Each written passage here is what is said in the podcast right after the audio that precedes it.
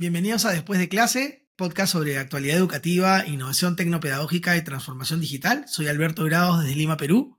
Hoy es un día muy especial porque hablaremos sobre la importancia de aprender y compartir en el mundo educativo. Ya hablábamos un poco de este tema hace dos episodios en la entrevista a Ingrid Mosquera, además le recomiendo mucho escuchar, pero nuestro invitado de hoy nos visita virtualmente desde otra parte de España y muchos reconocerán su voz porque es un reconocido podcaster educativo sin más rodeos, directamente desde Murcia, el creador del podcast EduHacking. Hoy presentamos a José Luis Serrano. Bienvenido, José Luis.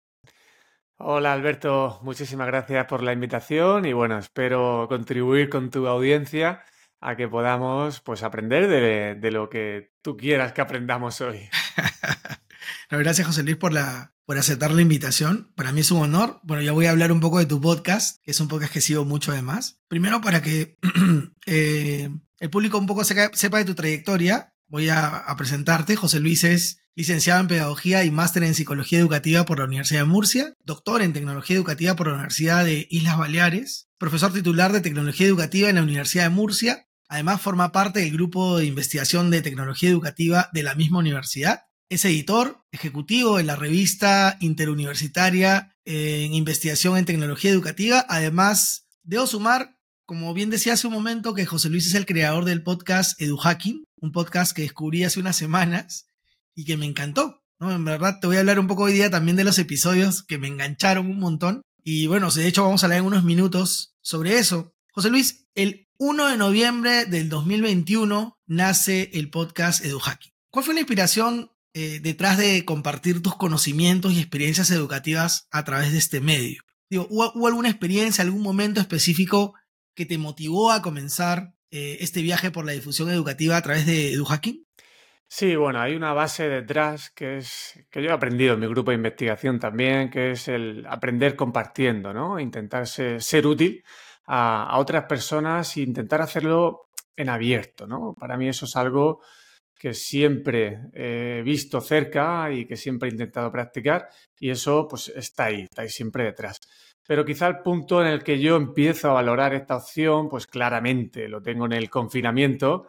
A mí, por suerte, porque no ah, tuve familiares afectados y demás, pues para mí el confinamiento sí fue un periodo interesante y mm, casualmente un par de meses antes yo empecé a aficionarme al mundo del podcast. Pero fue en el periodo del confinamiento en el que yo decidí pues hacer una serie de ajustes en el trabajo y darle una vuelta al blog y fue ahí cuando decidí que, me gustaría tener un podcast para aprender y para mejorar también habilidades de, comunicación. Es decir, yo al final lo utilizo, es un fin egoísta, realmente.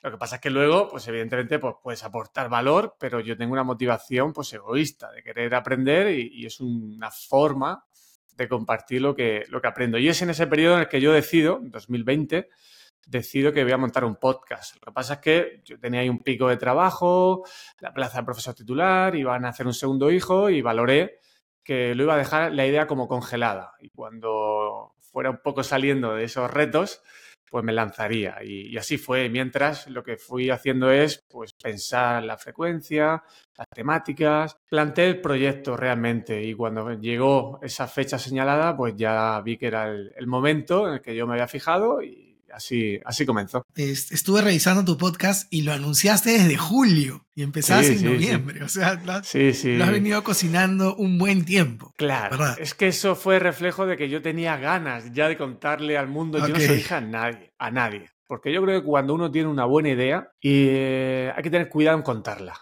antes de ejecutarla. ¿Por qué? Porque va a haber mucha gente que te va a decir, ¿para qué, ¿para qué vas a hacer eso? Es una pérdida de tiempo, la universidad no te lo va a reconocer.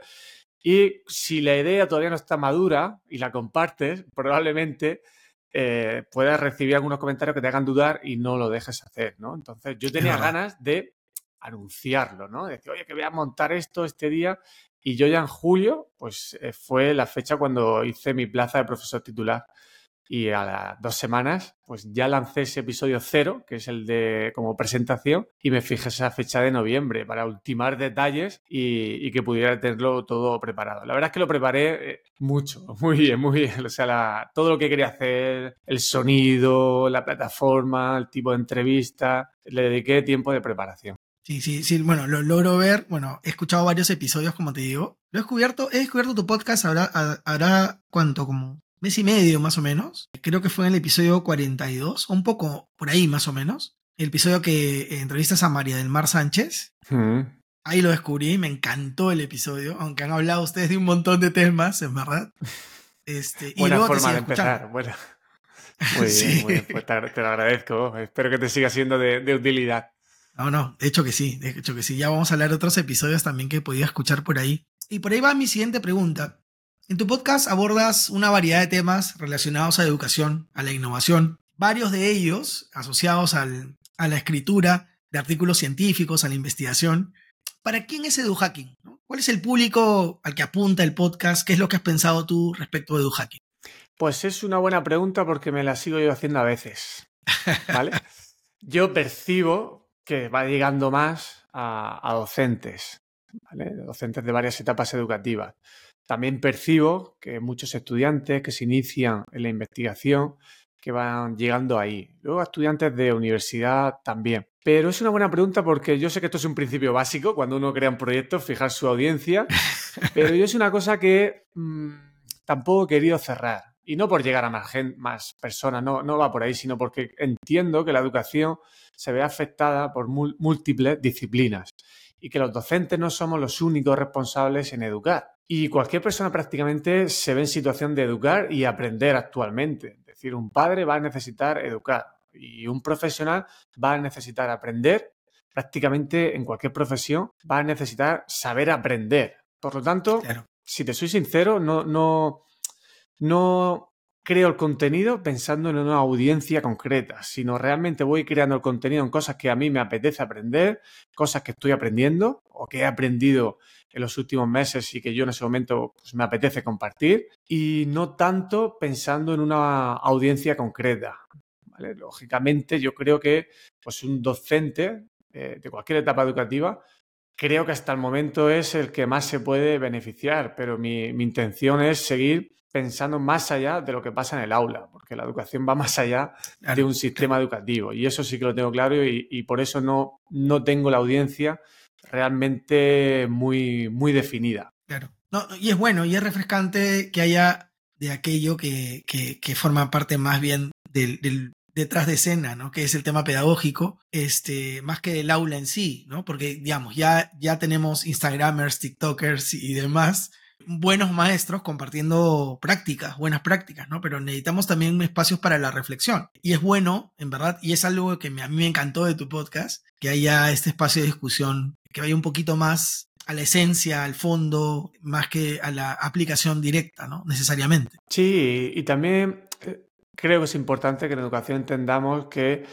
necesitamos apoyarnos en otras disciplinas también, ¿vale? Entender la fisiología, entender otros puntos de vista y hace poco, pues eh, cuando hice los dos años con el podcast, hice ahí un pequeño vídeo y tal, y veía a las personas que habían pasado por el podcast y veía muchas profesiones, eh, docentes de cualquier etapa educativa, investigadores, ingenieros, fisiólogos.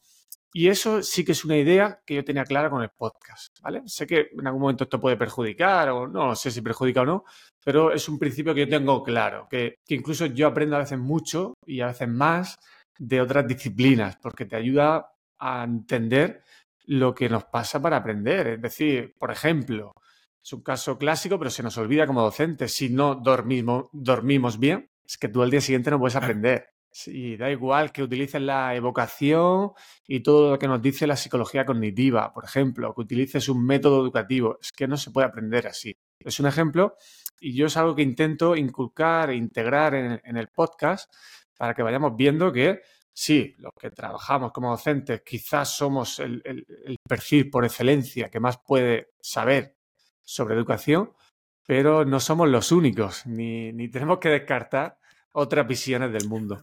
Oh, muy bueno. Justo hace, ¿qué te digo?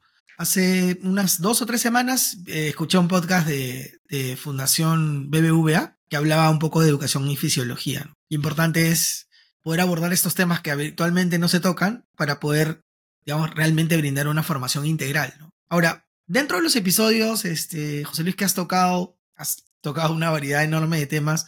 ¿has identificado algún tema en particular que haya generado un mayor interés o discusión entre los oyentes? Lo, menciono un poco por el, tema de, los temas que están en boga hoy, en día y, que están preocupando un poco más, eh, básicamente por eso. Sí, mira, yo hay una cosa que también tengo claro que es casi enemigo de, de, mi podcast, ¿eh? que es, estar pendiente de las métricas. Yo sé que es algo que, que, que es lo, de lo poquito que me puede arruinar el proyecto, tanto si son buenas como si son malas. Si son muy buenas por pensarme que estoy haciendo algo grande, y si son malas, pues, pues, entrar en el desánimo de decir, ostras, que no está bien posicionado el podcast.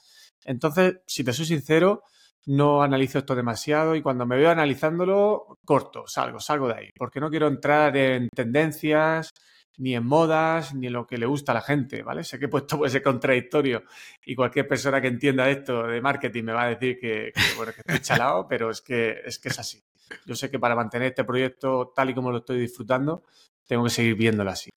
Dicho esto, pues es, obvio que yo veo pues también las visitas, ¿no? Entonces, por ejemplo, temas de evaluación, temas de feedback, temas de cómo aprender, eh, se nota que la gente, especialmente docentes, y no docentes, ¿eh? de otros perfiles, porque yo escucho otros podcasts y cuando tocan este tema suele gustar mucho, ¿vale? Es decir, el cómo aprendemos es, un tema que yo veo que, claramente gusta y yo me alegro porque es un tema que, a mí me encanta, ¿no? Entonces, es de esos temas que ha gustado y digo, bien, porque yo quiero seguir compartiendo sobre, sobre ese contenido.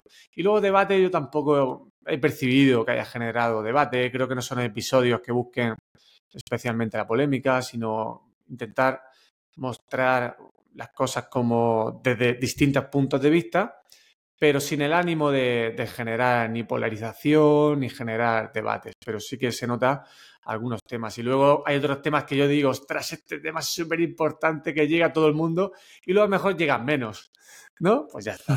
ahí no puedes hacer nada y, es lo que hay. Pero bueno, por, responder a tu pregunta directamente, tema de evaluación, cómo, cómo aprender, son temas que se nota que, que, interesan. Sí, sí, más, más allá de, preguntártelo por el tema de, de, las métricas o el crecimiento del podcast en términos generales, es por el tema de, conocer un poco qué está, qué está preocupando a los docentes hoy en día, ¿no? Para estar un poco atentos a qué identifican como un problema. Más allá que nosotros tenemos una mirada al respecto en el mundo académico o desde el mundo académico. A veces recoger también de las personas qué temas están sobre la mesa enriquece un poco de alguna manera nuestra práctica, ¿no? Porque nos, nos ayuda a mirar, oye, la evaluación es un tema del que todo el mundo está preocupado hoy en día y con inteligencia artificial más aún todavía, ¿no? Entonces, bueno, hay que hacer algo aquí, ¿no? O, hay que, digamos, este, aportar de alguna manera por algún medio, si no es el podcast, o hay, hay, que hacer más investigación sobre esto, hay que crear, hay que dar más formación sobre esto, etcétera, ¿no? poco por ahí va la pregunta. Bueno, aquí hago una pausa. Aprovecho el momento para invitar a todos los que están viendo o oyendo esta entrevista eh, a suscribirse a Después de Clase Podcast en Spotify o YouTube y a seguir nuestras redes sociales en Facebook e Instagram. José Luis, has colaborado con varios expertos profesionales en el ámbito educativo. ¿Cómo has hecho para seleccionar a los invitados? ¿Qué valor agregado crees que aportan dentro del podcast eh, a, a la comunidad educativa en términos generales? Pues a ver, a la hora de seleccionar a las personas, siempre el criterio indiscutible es que dominen sobre lo que vamos a hablar. Ese es el, para mí el número uno y el que más peso tiene. Es decir, personas o que hayan investigado o que tengan una experiencia muy, muy elevada en el, en el tema. Y a veces pues, viene por la publicación de algún libro, otras veces por una trayectoria larga en un tema, pero para mí es, es fundamental que, que sepan. Luego, pues obviamente busco que, sepan comunicar, que a veces es algo que, nos suele costar a los que nos especializamos en algo, pero nos cuesta más comunicar, ¿no? Entonces, ahí ya pues es un filtro, es decir, pues a veces alguien puede saber mucho, haber publicado mucho, pero luego lo, escuchas y dices, ostras, no, no, la facilidad de comunicación, pues eh, creo que en un podcast no, no va a quedar bien, ¿vale? Y luego hay un criterio que yo creo que es el que la mayoría a lo mejor sigue, que, es el número de, personas que los siguen en redes sociales, si son más conocidos y tal. Y yo a este sinceramente no, no le he dado caso. De hecho, hay personas que, he entrevistado que no tienen ni redes sociales. Y otras personas pues, pueden tener más. ocurre mucho en el mundo académico. Sí, yo tengo claro que es un criterio que no, que no utilizo. Decir, ¿por qué? Porque es muy, muy engañoso. Muy engañoso y, es verdad. y para mí no es, no es mi filtro. No, no utilizo ese filtro, pero bueno, entiendo que otras personas, por mejorar el posicionamiento, lo pueden utilizar, pero en mi caso no. En mi caso busco sobre todo que dominen y luego, en un segundo nivel, pues que sepan comunicar bien. Coincidimos muchísimo en esa forma de pensar. Eh, José Luis, he escuchado como te decía hace un rato, varios episodios de tu podcast, ¿no? pero hay dos que me han gustado, son mis favoritos, que son el episodio 46, era, que entrevistaste a María del Mar Sánchez, que es tu colega, además creo, porque trabaja en la sí, misma sí, universidad. Sí, sí, sí, yo me encanta, me encanta, oye, todos los invitados para mí son, mi, como yo digo, mis gigantes, ¿no? Pero obviamente hay gente que conozco desde hace más tiempo y ya pues me une amistad, ¿no? Y yo, María del Mar, pues fíjate, cuando yo llegué al grupo de investigación, al poco ella presentó su tesis, entonces es una persona que, yo admiro mucho, comparto una asignatura de máster con ella, hago muchas cosas con ella, tenemos muchos temas en común, así que bueno, me alegro, me alegro que una de ellas sea María del Mar. Sí, no, me, encantó el episodio, hablaron de, eh, por aquí lo anoté, antipedagogía, negacionismos tecnológicos y eclosión de la inteligencia artificial. Que hicimos un mix. Yo habitualmente suelo hacer los episodios como más eh, monotemáticos, más concretos, pero con ella me apetecía hacerlo de, esa manera, ¿no? Creo que tiene una visión muy amplia de varias cosas, tiene más paciencia que yo en redes sociales y está también más atenta a las cosas que van sucediendo y quería hacer un episodio en esa línea y, bueno, tocamos temas muy, muy diversos. Sí, sí, en verdad. Y, bueno, veo, ve, eh, a ella le veo muy presente, bueno, en X, lo que era Twitter antes. Sí, sí. Este, y, me encanta lo que hace, ¿no? Porque publica cosas, digamos, con mucho fondo, ¿no? Ahora, otro episodio que me gustó mucho fue el episodio número 52, que entrevistaste a Mariana Morales. Yo la conocía a Mariana Morales por el tema de evaluación formativa, ¿no? No la conocía por el tema de observa. El, el, que tocaron fue observación de aula, ¿no? Sí. Me encantó también el tema, el, el, el cómo enfocaron el episodio, ¿no? Ahora, definitivamente te felicito porque, porque fueron dos muy buenos episodios, ¿no? Que recomiendo mucho escuchar porque son, digamos, un, enorme aporte a la formación docente. Y en esa línea quería preguntarte, ¿cómo, cómo visualizas el futuro del podcasting educativo o el podcast educativo y su contribución a, la mejora del sistema, a la práctica docente? ¿Cómo ves tú el podcast educativo? Yo creo que como en, otras temáticas va a seguir creciendo, también porque muchos centros educativos, esto se iba haciendo ya tiempo, ¿no? Radio en muchas escuelas, hace ya muchos años, pero ahora sí que evidentemente hay un auge, ¿no? De, del podcast y va a seguir creciendo también por este motivo, porque ya desde pequeñitos y pequeñitas se va a estar trabajando en, las aulas y esto va a hacer que pues tengamos más personas interesadas en esta forma de, comunicar. Eso por un lado creo que va a hacer que siga creciendo. Segundo, pues, pues porque a nivel social cada vez más se consume podcast. Yo creo que cuando empecé a interesarme por el podcast, que tampoco hace tanto, hace tres años, yo creo que ahí fue cuando ya estaba empezando la, la gran subida ¿no? del podcast, que bueno, llevamos muchos años ya, ¿no? Y yo creo que, van a seguir naciendo muchos proyectos, pero no estoy seguro que la continuidad de los proyectos vaya a ser larga. ¿Por qué? Porque lleva trabajo y tú lo sabes. Esto lleva trabajo. Los podcasts educativos crecen mucho más despacio que otro tipo de podcast. Es verdad. Eh, no sabría decirte muy bien por qué, seguramente estará estudiado, pero la audiencia es un poco, cuesta más, cuesta más llegar a, personas.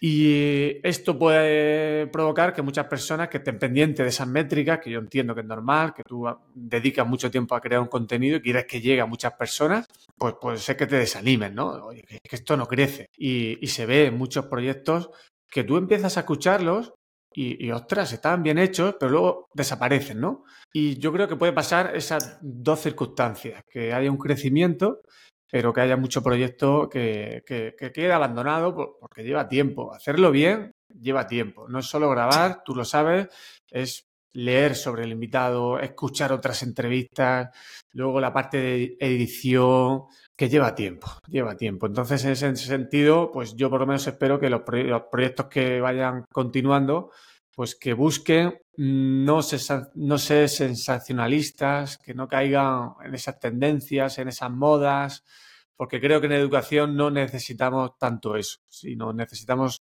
otro tipo de aspectos eh, que, que realmente impacten en la mejora educativa y no caer en eso. Y yo creo que a veces tendemos a buscar esa última tendencia que no tiene por qué coincidir con necesidades. Muchas veces los docentes, por citar un colectivo, demandan una temática, pero realmente mm, la pregunta sería, ¿realmente tú necesitas eso para mejorar tu práctica docente? ¿Necesitamos inteligencia artificial para mejorar lo que tenemos en el aula o realmente necesitaríamos otro tipo de formación? ¿Vale? Entonces, creo que también puede haber pues, grandes proyectos que tengan mucha audiencia, pero que se dejen, pues eso, seducir por lo, que la audiencia en ese momento pues, solicite porque aparece en los medios de comunicación, por ejemplo. Sí, se has dicho algo en lo que coincido completamente, ¿no? Yo cuando he estado trabajando, bueno, tengo una empresa, una consultora, pero cuando hemos estado trabajando temas de innovación educativa, en términos generales, eh, hoy en día pues hay una demanda enorme por temas de inteligencia artificial.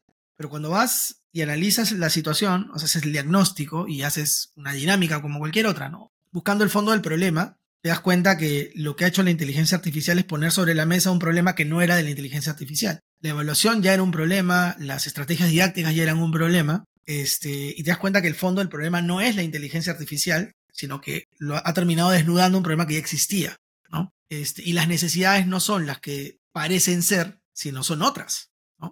Es correcto. ahí coincido plenamente contigo. Este... Yo creo que, que, perdona, te interrumpa, yo creo que es importante también que cuando alguien se lanza a este tipo de proyectos, evidentemente, pues depende, depende del perfil. No es lo mismo un profesor de universidad que alguien que trabaja en consultoría. Es decir, las cosas como son. Hay que, hay que, hay que entender también quién, quién está produciendo ese contenido y, bueno, pues qué, qué, espera también. Pero yo sí que igualmente, independientemente del perfil, yo creo que es importante que cuando uno hace este tipo de proyectos en educación, eh, sienta realmente que lo que está haciendo va a aportar valor que sienta realmente que, le, interesa realmente esos temas. Y eso yo creo que siempre funciona, que al final acaba teniendo éxito y a veces el éxito en audiencia, por ejemplo, puede llegar con más tiempo, pero que al final va a llegar. Yo creo que, si tuviera que lanzar un pequeño consejo, aunque nadie me lo ha pedido, pues sea ese, ¿no? Que, que los contenidos y las temáticas pues se seleccionen más por intereses personales, porque eso va a hacer que leas más. Si yo comparto un episodio sobre algo que a mí me gusta, la calidad de ese contenido seguramente va a ser mayor. ¿Por qué? Porque he dedicado mucho más tiempo a prepararlo que si preparo un episodio que a mí no me interesa, pero que sé que va a gustar. O sea, al final la calidad de contenido se va a ver perjudicada. Sí, es verdad. Bueno, bueno, muchos muchos de los que trabajamos en este tema, bueno, trabajamos, hacemos el podcast, podcast educativo, porque no es un trabajo, ¿verdad? Tenemos este, esta, este ánimo de aportar. Lo hacemos a partir de nuestras, nuestros propios intereses, ¿no? Yo hablo mucho de estrategias didácticas, igual, eh, que es lo que yo enseño en la universidad, además, ¿no? Este, que es, que es aquello que a mí, me, a mí me, me, preocupa más, ¿no? sobre lo que leo más, ¿no? Tiene, está muy relacionado, evidentemente. Tengo que hacerte la pregunta, José Luis, siendo un especialista en tecnología educativa, y, y bueno, a riesgo de que suene una pregunta cliché, no, no, podemos escapar de la pregunta sobre inteligencia artificial. ¿Qué opinas sobre esta locura que está generando la inteligencia artificial en educación? Pues primero que, es normal que haya generado esa locura, porque el bombardeo ha sido alto y es verdad que impresiona. Eh, impresionan las cosas que, están haciendo estas herramientas y es normal que, haya este, este revuelo. Eso hay que, hay que entenderlo. Creo que también, pues a lo mejor tendríamos que tener mucha más paciencia. El crecimiento pues, en estas herramientas está siendo muy rápido. O no sé si el crecimiento, un poco la puesta en escena ha sido muy rápido, ha creado una disrupción muy alta y yo creo que ahora tenemos que todavía equilibrar un poquito esto, asentarlo un poquito y necesitamos que, que afloje un poco esto, ¿no? Y ver realmente para qué estamos preparados en, el sistema educativo para, para, utilizarlo, qué cosas tienen que haber cambiado ya. Ya no digo qué cosas tienen que cambiar, sino deberían haber cambiado ya. Y eso pues también requiere de formación. Creo que aquí pues eh, aspectos como cómo vamos a evaluar, pues es que está clarísimamente que se ponen sobre la mesa ciertas tareas, ciertos trabajos, que es que ya no los puedes pedir. Es que no los puedes pedir porque el alumno mm, lo tiene asequible para hacerlo con una herramienta eh, de inteligencia artificial. Entonces no tiene sentido. No se trata de que no copie, se trata de pedirle algo que realmente lo pueda hacer por sí mismo. y que utilice la inteligencia artificial como un asistente. Entonces hay como demasiados cambios que tendríamos que estar haciendo, pero es que claro, es que no ha dado tiempo. Entonces para mí ese es un punto problemático y al final es que siguen saliendo aplicaciones, sigue saliendo demasiada información sobre los beneficios, pero es que no tenemos tiempo todavía de, pensar ni siquiera y de ver realmente otras formas de evaluar que ahora tienen más sentido, ¿no? Y yo siempre digo que para poner un examen, yo un criterio que me gustaba seguir era que no se pudiera copiar. Entonces, cualquier examen que se pueda copiar es un mal examen, no está bien diseñado. Pues ahora es que lo tenemos un poquito más complicado, porque en exámenes, pues sí, podemos encontrar modalidades, pero si lo que buscamos es aprender, pues tenemos que tener en cuenta esas tareas que estamos proporcionando al alumno y que pedimos, pues que hay una inteligencia artificial que si tú subes la tarea en el PDF le dices resuelve, resuelve esta tarea y el alumno sabe dar ese prompt, esa instrucción, por ejemplo, si pensamos en ChatGPT, pues la tarea queda resuelta en cinco minutos. Entonces, no se trata de prohibir, como casi siempre en tecnología, se trata de enseñar cómo tenemos que utilizarlo. El problema es que eh, estamos a la vez aprendiéndolo, tanto estudiantes como docentes. No hemos tenido tiempo de prepararnos para, esto. Y esto pues, es, es, un problema porque el estudiante a lo mejor va a tener más tiempo de probarlo que el propio docente. Entonces, por ahí necesitamos como una pequeña pausa para poder eh, formarnos primero y después tener esa posibilidad de diseñar nuestras asignaturas teniendo en cuenta que tenemos asistentes que ya hacen cosas que ya no hay que pedirlas. Porque esto no se trata de competir, porque el que intente competir con la inteligencia artificial, pues eh, en algunas tareas está perdiendo el tiempo. Entonces es realmente ver qué hace ya mejor que nosotros, qué seguimos haciendo nosotros mejor que la inteligencia artificial y a partir de ahí que forme parte de, tu viaje, ¿no? De un asistente que tú le dices lo que quieres y eso ya no es poco. Saber lo que uno quiere no es fácil. Y segundo, tú tomas la última decisión. ¿Vale? Es, es, el uso que. un asistente, el uso que hay que darle. Pero es un tema también muy complejo. La inteligencia artificial es un mundo muy amplio. Quizá deberíamos acotarlo más a Machine Learning, que es un poco lo que más estamos viendo. Y también el concepto, pues, pues un poco complejo de, entender, abarca muchas cosas y también hay muchísimo ruido. Por ejemplo, el de la productividad. Se vende mucho el que la productividad mejora y eso pues es un poquito, es un mensaje arriesgado, porque no se trata de hacer más cosas, se trata de hacerlas mejor. Efectivamente te puede, ser, te puede ayudar a ser más productivo, pero si tú no sabes priorizar, por ejemplo, no tiene sentido que hagas 500 cosas más, porque vuelves a caer en los clásicos errores, ¿no? Que es no saber priorizar, no saber descansar, no saber organizar tu tiempo y, y un sinfín de cosas que si no las sabes antes, de nada te sirve ser capaz de hacer más cosas. Sí, es verdad lo que dices. Y en cierta medida, eh, eh, a nivel personal, me ha asustado porque hay un tema que se puso en evidencia con la pandemia, ¿no? Eh, digamos que cuando apareció la pandemia, apareció de repente la necesidad de que todos aprendiéramos a,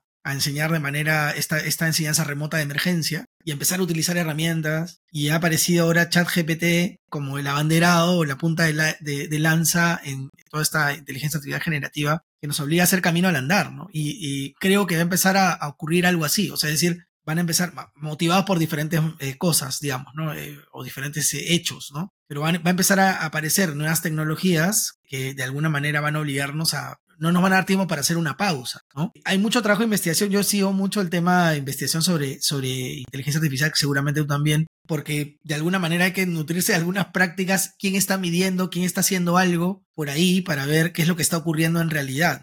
Así como hay beneficios o, grandes oportunidades que no esta tecnología, también hay grandes riesgos. Como bien decías al, inicio, en este momento estamos en, el momento del hype absoluto, ¿no? Porque está aquí con nosotros y parece que la inteligencia artificial, nos, con la inteligencia artificial pudiéramos hacer todo, ¿no? Hasta volar de repente, ¿no? E, eso es lo que suele ocurrir al inicio. Pero cuando pase todo este temporal, seguramente eh, empezaremos a, poder observar en realidad cuál es el aporte real de esta tecnología a la educación. Otra cosa es el tema de hasta dónde podemos llegar ahora, ¿no? Como cada vez que llega una tecnología nueva a la vida del ser humano, seguramente ahora nos podemos parar un poquito más arriba, un peldaño más arriba y podemos llegar más alto, ¿no? Es que esa, como bien decías, ¿qué es aquello que podemos hacer nosotros que no puede hacer la inteligencia artificial, pero que apoyándonos en ella nos permite llegar un poquito más lejos? Identificar, digamos, estos elementos es, es también para mí en una manera importante. Sí, sobre todo saber a, dónde queremos llegar. Y esto como sistema educativo también habría que replanteárselo.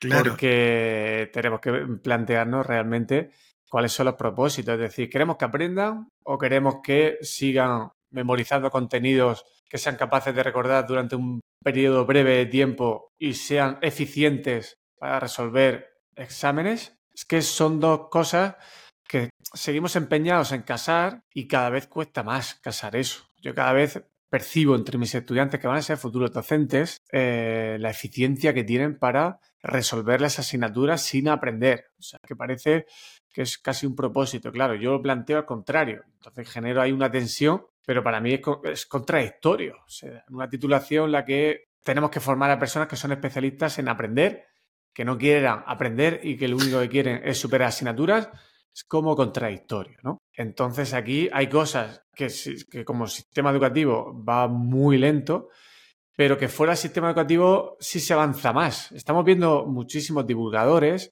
que sin ser titulados universitarios dominan sobre los contenidos sobre los que están hablando. Podríamos decir, no, no, es que ese no es médico, está hablando de salud. Ya, pero es que lo que está diciendo es de alto nivel. Es decir, eh, esto del título universitario, al ritmo que vamos, pues podemos entrar eh, en un problema, ¿no? Porque no estamos sabiendo integrar ese aprendizaje permanente de forma adecuada y estamos viendo como otras personas sin cursar asignatura están siendo capaces de aprender gracias pues, al contenido que hay en Internet, ¿no? Entonces, a lo que quiero ir es a que tenemos que desarrollar, por ejemplo, la capacidad de aprender a aprender, la capacidad crítica para filtrar información, para saber de quién te puedes fiar, para elegir a tus gigantes, ¿no? Para elegir los especialistas de los temas. Tenemos que enseñar a, esas técnicas de aprendizaje. Mm, tenemos que enseñar a desarrollar ese pensamiento crítico y empezar a cuestionar esos contenidos,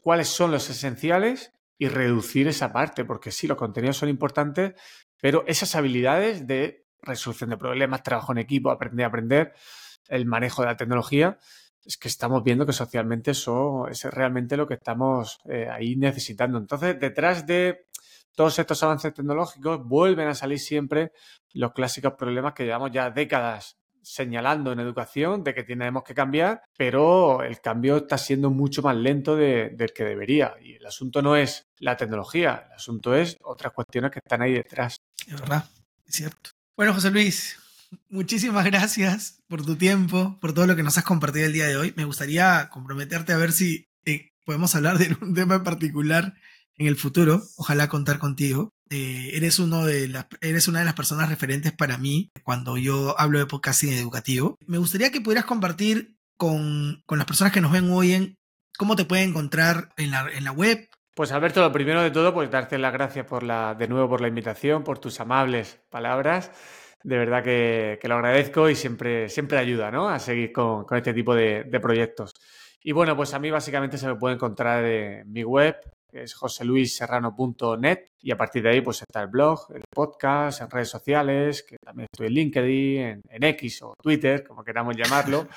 Pero, pero bueno, sobre todo quizá donde más me pueden seguir es, es ahí, ¿no? Desde la página web y luego también pues está el canal de Telegram en, en EduHacking y bueno, pues ahí donde está el, el contenido y de manera presencial, pues aquí en la Universidad de, Murcia en, España. Bueno, sí, gracias nuevamente, José Luis. Bueno, estuvo con nosotros José Luis Serrano, doctor en tecnología educativa y docente de dicha especialidad en la Universidad de Murcia, España, creador del podcast EduHacking, que recomiendo mucho escuchar. Recuerden que pueden seguir a Después de Clase Podcast en Instagram y Facebook, donde publicamos más contenido interesante. Además, pueden leer artículos sobre los temas que tratamos en el blog despuesdeclase.org. Hasta el próximo episodio. Chao.